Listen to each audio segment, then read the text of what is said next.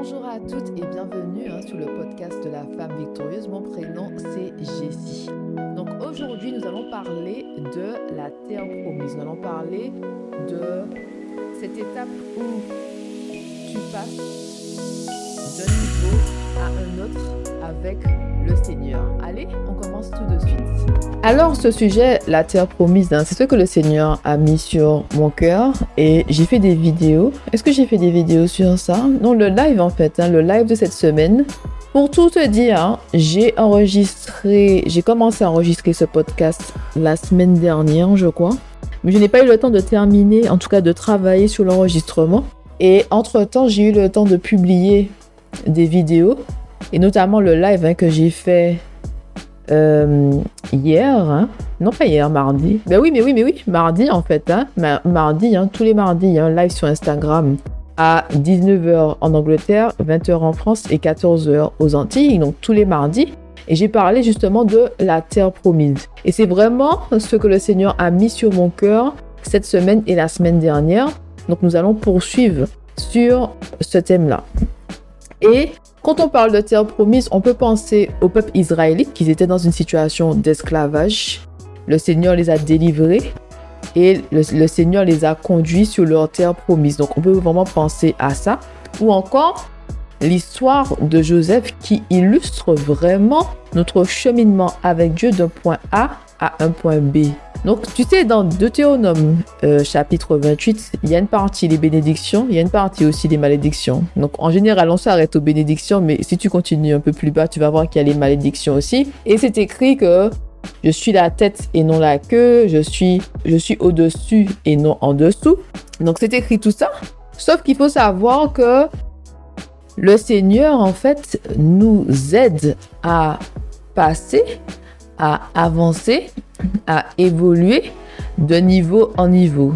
C'est-à-dire qu'on commence toujours quelque part d'un point A pour arriver à un point B. Mais quand on commence, on est en bas, on n'est pas en haut.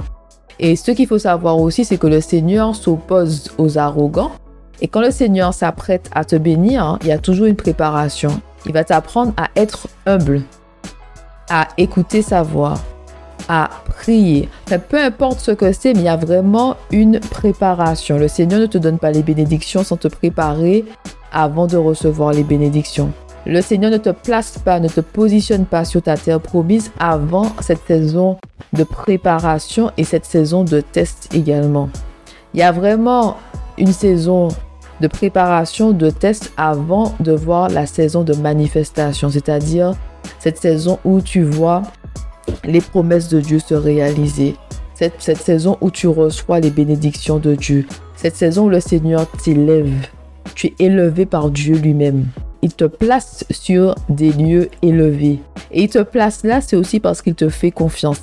Parce que le Seigneur t'a poli tel un diamant. Parce que le Seigneur t'a fait passer par le feu et par l'eau. Donc quand je dis passer par le feu et par l'eau, c'est-à-dire que le Seigneur il t'a fait passer en fait par des saisons de souffrance. Hein. Donc c'est écrit dans le psaume 66, verset 12. Nous avons traversé le feu, nous avons dû passer par l'eau, mais tu nous as tu nous en as fait sortir pour nous conduire à l'abondance.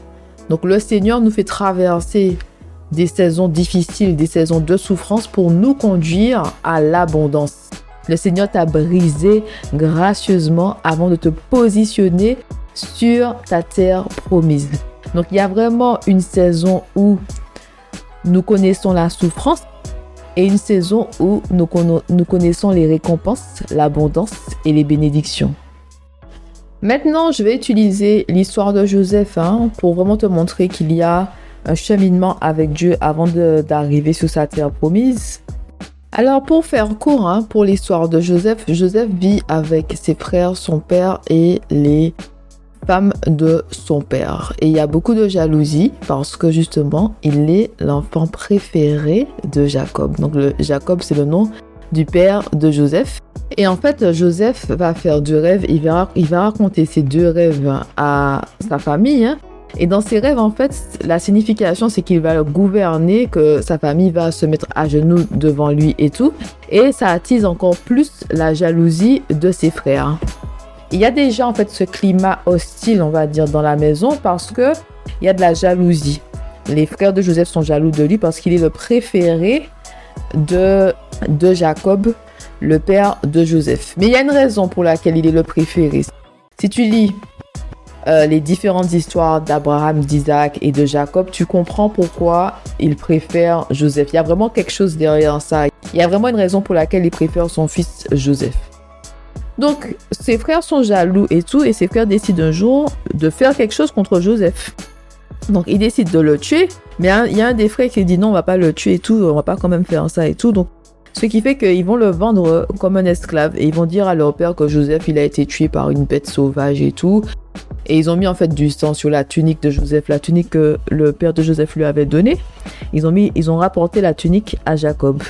Et donc Joseph se retrouve euh, esclave dans la maison de Potiphar. Donc, quand on se met à la place de Joseph, on voit en fait les différentes étapes qui nous ont conduit à l'esclavage. On va dire ça comme ça.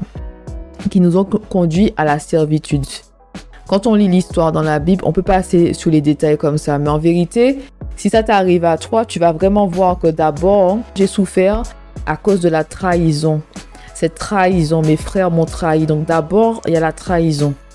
Ensuite, il y a un autre traumatisme. J'ai été vendu comme esclave. Je perds tous mes droits, je perds ma liberté et on me vend tel un esclave ou tel un servant. Tu vois Ensuite, tu te retrouves dans, sur une terre inconnue, tu te retrouves dans une maison où tu ne connais personne au final. Donc, c'est encore un autre traumatisme.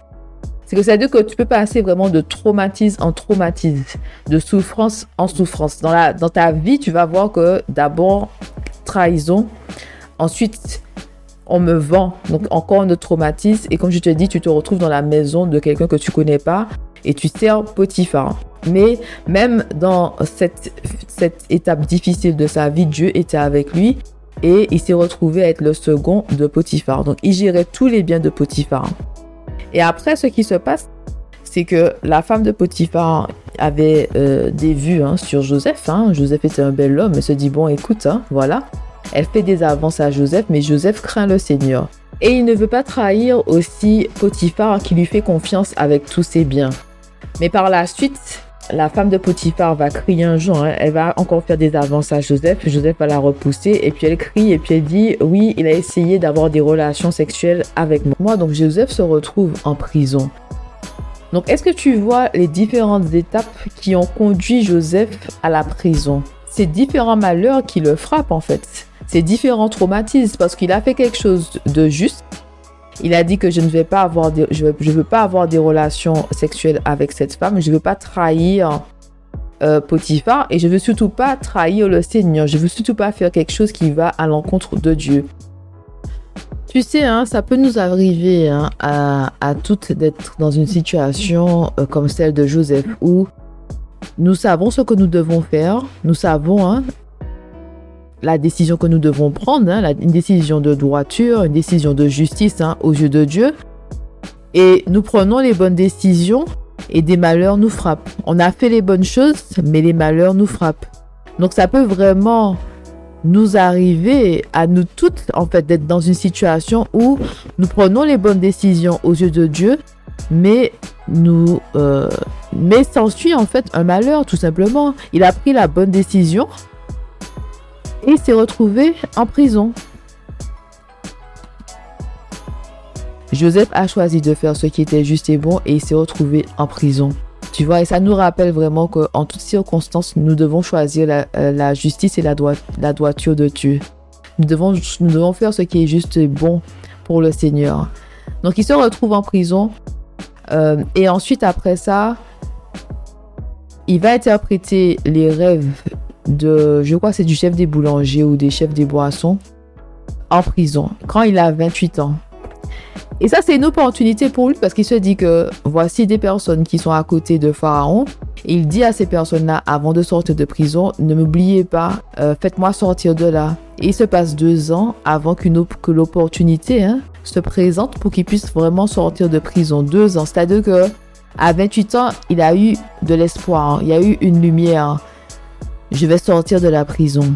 Le Seigneur m'a pas abandonné, je vais sortir de la prison. Est-ce que ça t'est déjà arrivé ça? Tu attends sur le Seigneur, tu pries, tu es dans une situation de souffrance et puis il y a quelque chose qui se passe et tu te dis, oh là là, peut-être que c'est ma porte de sortie et finalement la porte, elle ne s'ouvre pas. Il y a la déception, hein. la déception, tu peux te retrouver en pleurs parce que tu t'es dit, oui, c'était une opportunité et finalement la porte ne s'est pas ouverte. Il attend deux ans avant de sortir de prison et Dieu lui a donné ces deux rêves-là avant l'âge de 17 ans ou à 17 ans.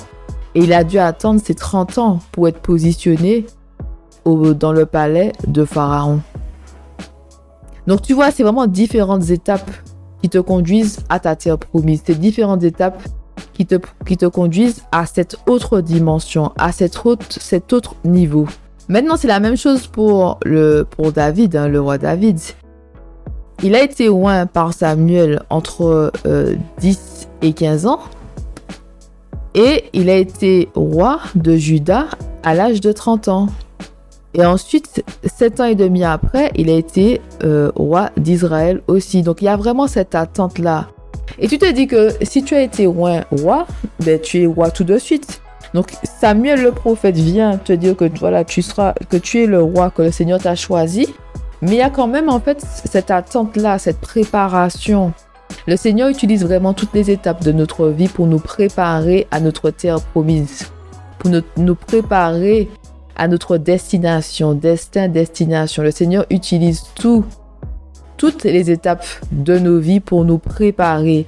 Et quand on marche avec le Seigneur, c'est ça, c'est vraiment la difficulté parce qu'on se pose beaucoup de questions. Et moi, je me rappelle qu'il y a des années, j'étais à Londres et j'ai dit, à Dieu, mais qu'est-ce que je fous là, quoi? J'ai dit, ça fait euh, cinq ans que je suis là. Je ne vois toujours pas ma situation s'améliorer comme je veux. Pourquoi je perds mon temps ici? J'ai dit à Dieu qu'en un an, j'aurais pu franchement changer de situation en étant en Martinique. J'ai dit, il me suffit juste de rentrer en Martinique, de trouver un CDI. Et, si, tu es, si tu es des Antilles, tu sais que parfois c'est difficile de trouver un travail, le travail que tu veux en tout cas. Tu trouves du travail, mais pas forcément le travail que tu veux. Mais j'ai dit à Dieu, moi je suis prête à rentrer en Martinique. Ça prendra le temps que ça prendra pour que je puisse trouver le travail que je veux. Mais je vais progresser dans ma vie. Mais là, j'étais à Londres. Il me dit, OK, je te positionne à Londres, OK. J'ai dit, mais j'ai pas l'impression que ma vie est en train de changer.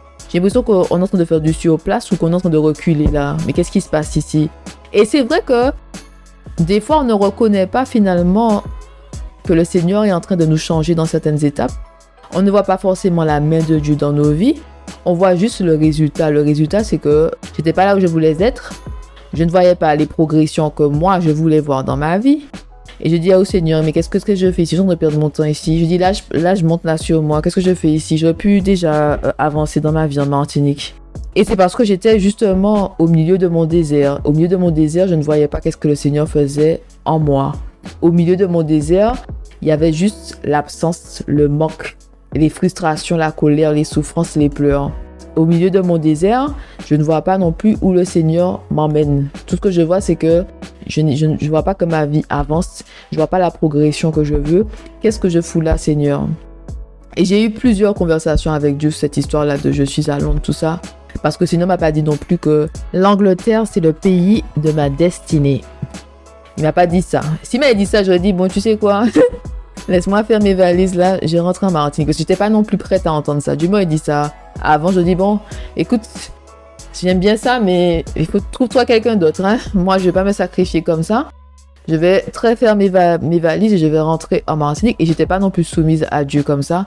Donc pour moi, en fait, je me suis dit, je vois pas l'intérêt. Mais dans ma tête, à l'époque, je pensais que je devais rester là quelques années et qu'à un moment, le Seigneur m'aurait dit, c'est bon, tu peux rentrer en Martinique. Mais ce jour n'est jamais venu. Je suis toujours à Londres. non, voilà, mais dans, notre désert, nous savons pas qu'est-ce qui se passe. Nous voyons pas tout, nous n'avons pas toutes les informations. Le Seigneur ne nous révèle pas tout.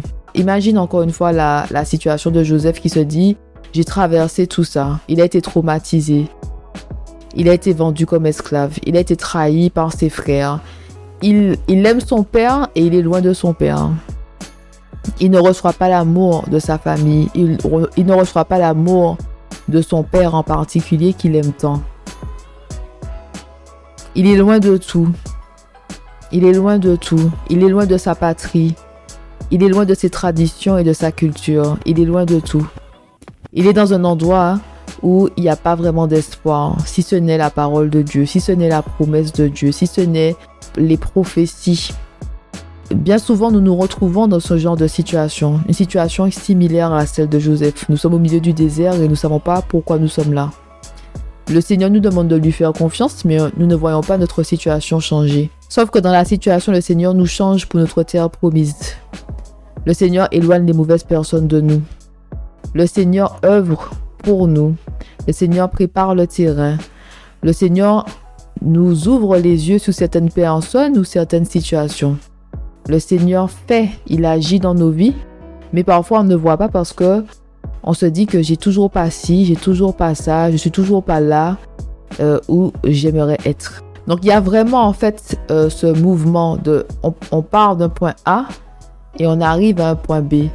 Donc femme victorieuse, peu importe là où tu as commencé, sache que là où tu as commencé, c'est pas là où tu vas terminer. Peu importe là où tu te trouves aujourd'hui, le Seigneur n'a pas terminé avec toi.